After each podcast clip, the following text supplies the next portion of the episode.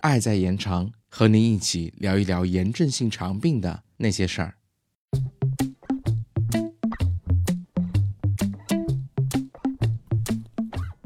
嗨，大家好，欢迎收听新一期的 CCCF 小课堂。这一讲的主题是指标好的患者如何发现炎症性肠病是否活动或复发。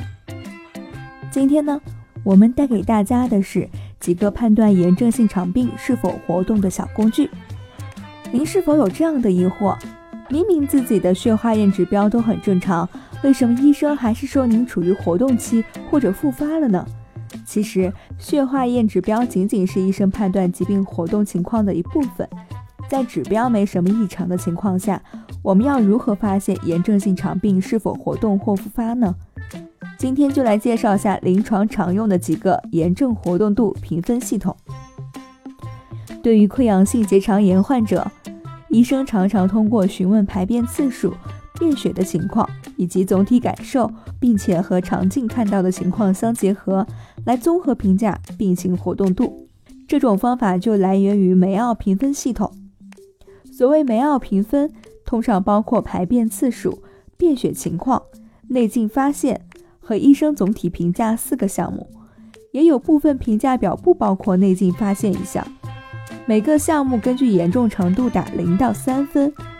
对有四个项目的梅奥评分表，通常认为总评分小于等于两分，并且没有哪一项评分大于一分时，是临床缓解的状态。总分三到五分为轻度活动期，六到十分为中度活动期，十一分到十二分为重度活动期。那对于克罗恩患者也有相应的评分系统。叫做克罗恩病的 CDAI 评分，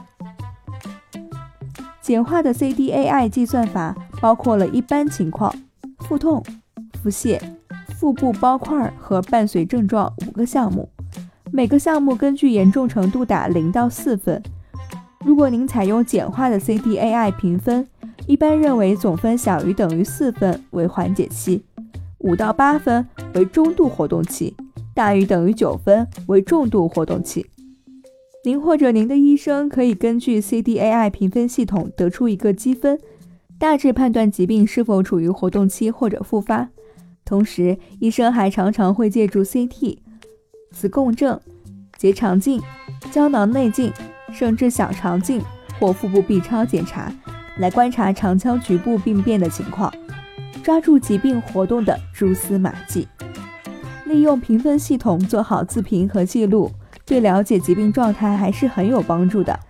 希望今天的介绍可以让你们对需要留心的临床表现有更多了解，做好自我管理，从点滴做起哦。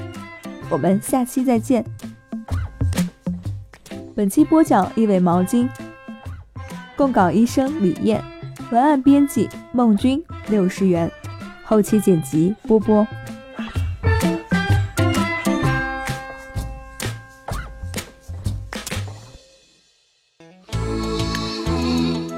本节目由 CCCF 爱在延长炎症性肠病基金会独家录制播出。节目内容感谢由浙江大学出版社出版的《溃疡性结肠炎和克罗恩病你问我答》丛书。更多详情，请欢迎关注爱在延长官方网站及微博、微信公众号，期待您的互动。